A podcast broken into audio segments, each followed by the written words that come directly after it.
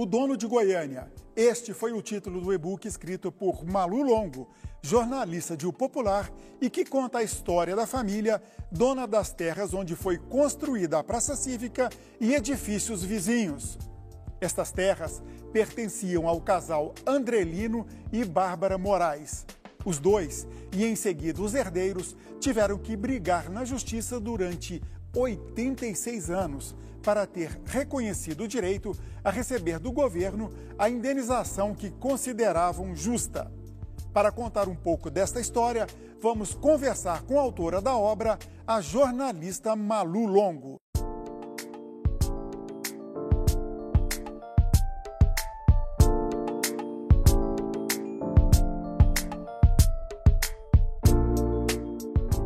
Olá, Malu. Um prazer ter você aqui no TBC Memória. Obrigada, Enzo. Eu também estou muito feliz de estar aqui, porque eu adoro falar de história.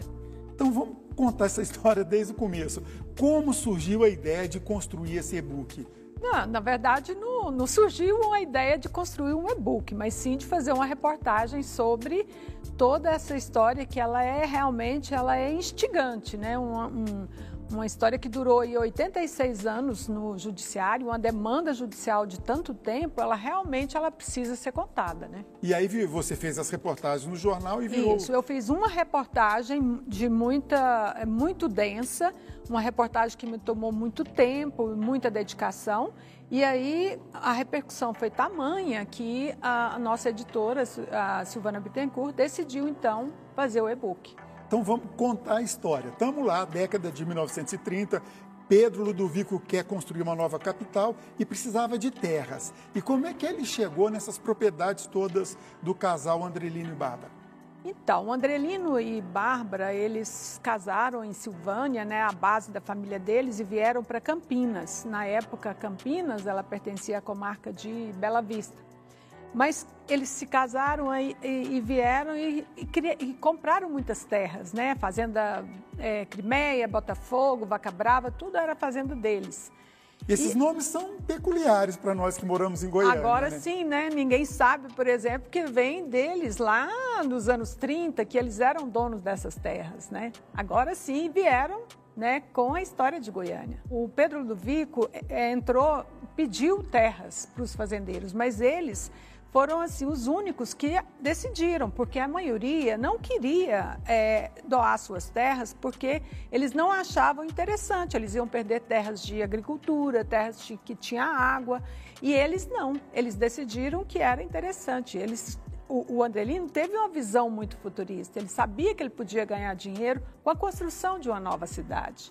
Né? E tanto que mais tarde ele construiu é, empreendimentos que fizeram parte disso, como uma extração de areia, uma, uma é, marcenaria. Então, mais tarde ele fez. Mas o que, que aconteceu? Ele doou 50 alqueires de terra dele ali para construir o núcleo central de Goiânia que é a Praça Cívica, né? que seria realmente o ponto central da cidade, onde a cidade começou. 50 alqueires, vamos dizer assim, irradiando da Praça Cívica Isso. e ampliando. Hoje, né, para ficar mais claro, seria então o anel interno e o anel externo, de todos aqueles lotes do anel externo também. A única coisa que ele pediu foi um alqueire de volta. Ele que, queria um alqueire de pra, volta. Até para o nosso telespectador entender. Se a gente ficar na Praça Cívica, for circundando a Praça Cívica e olhar à direita, todos aqueles imóveis todos teriam aqueles, que ser deles. Teriam que ser da família. Só que esse acordo ele não foi cumprido. Pelo acordo firmado em abril de 1933, no cartório de Campinas, Andrelino e Bárbara doaram 50 alqueires para a construção de Goiânia o casal se comprometeu ainda a permutar e vender outras terras de sua propriedade. Na cláusula 6, a única exigência: receber dois alqueires dentro do perímetro da nova capital, um para a construção da catedral, o outro para ser utilizado pela família dos doadores.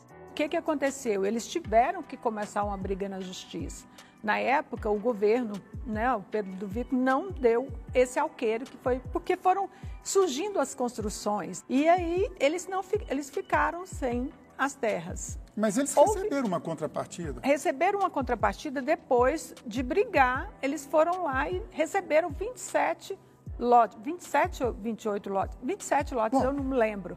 Mas assim, eles pegaram um lote na, na 24 de outubro, na 24 do centro, que, da rua 24, no centro de Goiânia, onde ele construiu a casa dele, um na, na Avenida Anhanguera, também no centro, e o restante, 27, foram no, no setor sul. Esses lotes, eles correspondiam a muito pouco, acho que 28%, se não me engano, só, do, do total de lotes que do, do, da área total ali. E o governo ele não deu total de lotes para eles, para a família. Então o que, que eles fizeram? Eles começaram a brigar na justiça porque ficaram faltando lotes. Eles não queriam o que era o que era o valor, mas assim o que ficou faltando. E aí eles entraram na justiça. Isso. Foi uma longa história. Vamos nos detalhes. Foi, o próprio Nenhum André dos Lindo. dois viu a sentença, né? Nenhum dos dois viu. E, e assim, e os filhos também não. Nem os filhos do casal também não. Hoje são netos, bisnetos e trisnetos e trinetos que estão aí recebendo a, a herança. Quer dizer, estão cinco gerações aí até, Exatamente. até se fazer justiça. Exatamente. Tá, mas até Foram che... 86 anos de demanda judicial.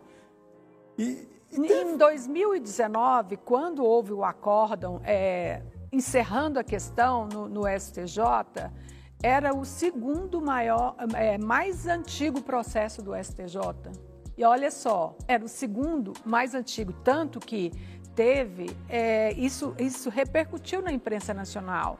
Teve matéria na Veja, teve matéria em outras, outras revistas falando sobre isso, exatamente, porque a primeira que chegou no STJ em, é, em 2017, 2018, era, era uma demanda da princesa Isabel, queria o Palácio da, das Laranjeiras no Rio. Acabou que isso, é, a, a, o resultado foi para a União, a União ganhou. Mas o da, da família Andrelina era o segundo, 86 anos. E nesse daí é o contrário, no caso, o poder público, Isso. o governo de Goiás acabou perdendo. Houve tudo que você pode imaginar nessa, até sumiço do, dos autos. Como assim? Dentro do tribunal. Sumiram? sumiram os autos. A Bárbara morreu em 1944. O, o Andrelino morreu em 1961. Né? E os autos desapareceram. Os autos desapareceram entre a morte da Bárbara e a morte do Andrelino, em 56. Aí, um dos filhos, inconformadíssimo, ele nunca se conformou. Então, ele foi o que começou tudo de novo. Ele falou: não, não aceito e vamos começar tudo de novo. Quer dizer, teve que começar um novo processo. Teve que começar um novo processo. Foi totalmente restaurado esses autos em 66, 1966. Mas e... a demanda, ela já existia, uhum. entendeu?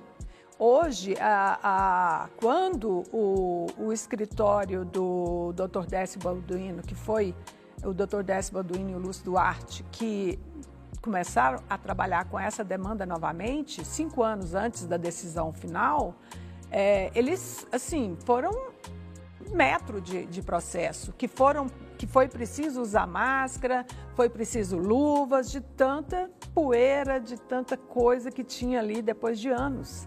Anos. Certo. Em 2019, o STJ, o Superior Tribunal de Justiça, deu ganho de, ganho de causa para a família. Encerrando Mas a questão. A família já recebeu?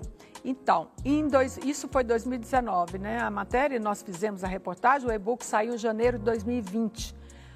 A família, é, esse, esses, esse valor já estava depositado como precatório. Então, é, foi só a questão de definir quem receberia. E aí, quando foi em agosto de 2020, foi finalizada a questão. Eles todos receberam, os, os herdeiros. Perfeito. Agora vamos falar um pouquinho mais do Andrelino, esse caráter empreendedor dele, né? Ele, quer dizer, teve essa visão, dou, mas vou ganhar. Nada de errado nisso, por sinal. Ele ganhou muito dinheiro aqui também na construção de Goiânia. Ganhou, ele ganhou muito dinheiro porque ele, ele, ele teve esse, essa, essa visão né, do futuro. O que, que seria essa cidade?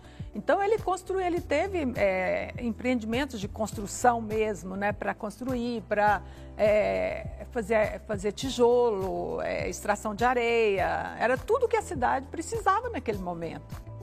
Agora, outro, outra característica dele é político também, né? Ele foi prefeito. Foi. Ele foi prefeito de Campinas. Ele teve toda essa visão. Ele sabia como lidar tanto o jogo de cintura para lidar com toda essa situação, o que não houve com os demais proprietários de terra na época. É só para explicar, né, para não ficar dúvida, ele foi prefeito de Campinas, lembrando, é, para quem não estudou história é. direito, né, é. Campinas, antes da construção de Goiânia, era um município, tinha autonomia administrativa Exatamente. e o Andrelino foi prefeito lá. É, Malu, se a gente fizer uma pesquisa hoje na cidade, praticamente poucas pessoas vão saber quem foi ele. Você acha que o nome dele, do Andrelino e da Bárbara também, né? Porque a gente acaba lembrando só do dele, homem. É. São nomes que são lembrados por moradores? Enzo. Hoje tem um busto dele na confluência da Paranaíba com a Avenida Goiás e Ninguém lembra, ninguém sabe disso, pouquíssimas pessoas sabem, a não ser as pessoas mais antigas. Né? Aliás, busto é uma coisa complicada, porque as pessoas realmente não fazem é, deferência né, a, a, a, esses nomes que fizeram ou fazem a história de um lugar. O Andrelino é um deles. E ele tem, assim, acho que o SESI homenageou ele no um ginásio. ginásio né? é, e tem outra, acho que escola também, que tem o nome dele, e só. Mas, assim, eu acho que é uma história tão importante, tão. tão até assim, até em, em, em faculdade de direito, esse caso tem que ser estudado. Porque você, imagine só, é muita coisa para se pensar. Eu faço no, no e-book tem um cronograma do que, que aconteceu com esse processo. Quando ele começou e quando ele terminou. Olha, tanto de, de recurso que houve, né? as coisas que aconteceram de um lado de outro. É, quantos juízes, quantos magistrados morreram, quantos advogados morreram e a própria. Quantos integrantes da família morreram nesse processo é. durante essa demanda judicial? E eu acho que o pior de tudo aí, porque a nossa legislação permite todas essas isso, artimanhas, exatamente. faz parte da legislação. Por isso é que eu mas falo. É o processo sumir, porque aí envolve crime, né? Não, sim, mas aí havia o um interesse também. Quem é, quem é que estava por trás disso? Quem estava por trás né, do processo sumir? Exatamente. É, é óbvio que, que a, gente, nós, a gente faz as conjecturas de tudo isso.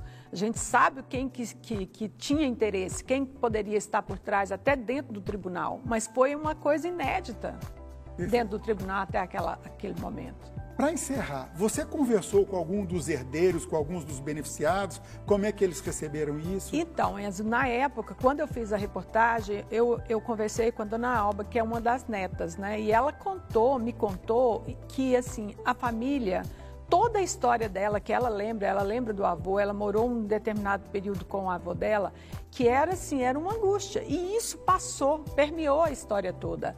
A angústia, assim, a, a a, a, eles, a, essa é uma coisa que eles viviam chateados, sabe? Indignados, porque eles nunca conseguiram fazer essa justiça como eles achavam que tinha que fazer e como foi feito.